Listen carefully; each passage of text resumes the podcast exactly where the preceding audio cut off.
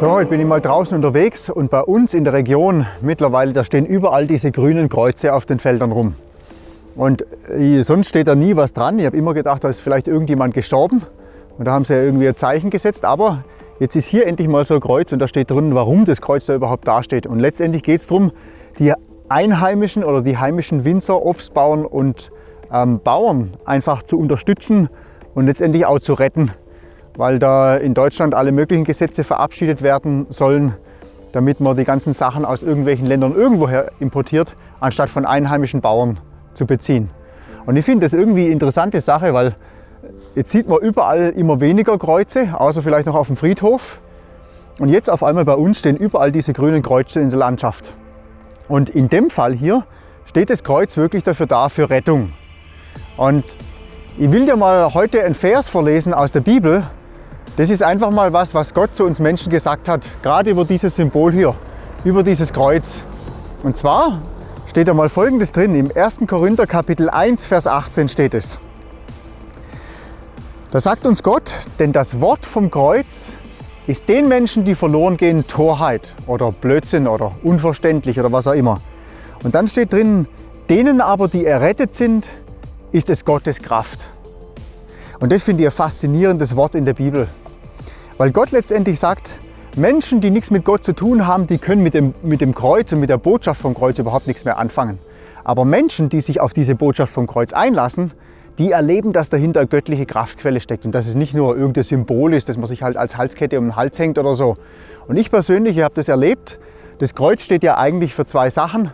Auf der einen Seite dafür, dass Jesus Christus an dem Kreuz gestorben ist für meine Schuld und dass ich deswegen mit allem was ich falsch mache, mit allem, was mich trennt von Gott, direkt zu Jesus kommen kann und sagen, Jesus, hey, ich danke dir dafür, dass du für meine Schuld am Kreuz gestorben bist. Bitte vergib mir meine Schuld und schenk mir, schenk mir einfach neues, ewiges Leben. Das ist die eine Seite. Aber das Faszinierende am Kreuz ist einfach auch noch der zweite Teil vom Kreuz. Das Kreuz, da hängt ja Jesus nicht mehr dran, sondern das Kreuz ist leer. Einfach aus dem einen Grund, dass Jesus Christus auferstanden ist von den Toten. Und dass Jesus Christus heute genauso lebendig ist, wie es schon eh und je war und immer sein wird. Und dieser Jesus will einfach in dein und in mein Leben hineinkommen und unser Leben durch seine göttliche Kraft von innen nach außen verändern. Also nicht ich versuche irgendwie ein guter Christ zu sein, sondern Jesus, der vollbringt in mir durch göttliche Kraft der Veränderung von innen nach außen. Und deswegen ist das Kreuz nach wie vor die beste Botschaft der Welt. Und eine Botschaft, wo man wirklich merkt, da steckt göttliche Power dahinter. Auf der einen Seite, hey, Jesus ist für mich gestorben und meine Schuld ist bezahlt.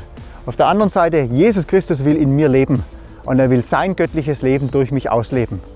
Das ist die beste Botschaft, die es gibt. Und deswegen ist das Kreuz ähm, eine Botschaft, die eine göttliche Kraft erleben lässt. Und das wünsche ich dir, dass du in deinem Alltag diese göttliche Kraft erleben kannst. Hey, voll super, dass du dabei warst heute. Und ich wünsche dir einfach Gottes Segen und dass das Kreuz für dich nicht irgendeine Dummheit ist oder was, wo du gar nichts damit anfangen kannst, sondern was, wo du erlebst, Gott ist real, auch für dich heute. Und ich wünsche dir einfach von ganzem Herzen, dass du dich immer wieder neu inspirieren lässt von dem, was Gott zu dir und zu mir sagen will. Du kannst viele Möglichkeiten ausschöpfen, aber von mir findest du verschiedene Vorträge und Beiträge und Inputs und Inspirationen auf iTunes, Spotify, YouTube und natürlich auch auf meiner Homepage oder dann über Instagram. Mach's gut, ich wünsche einen richtig guten Tag heute.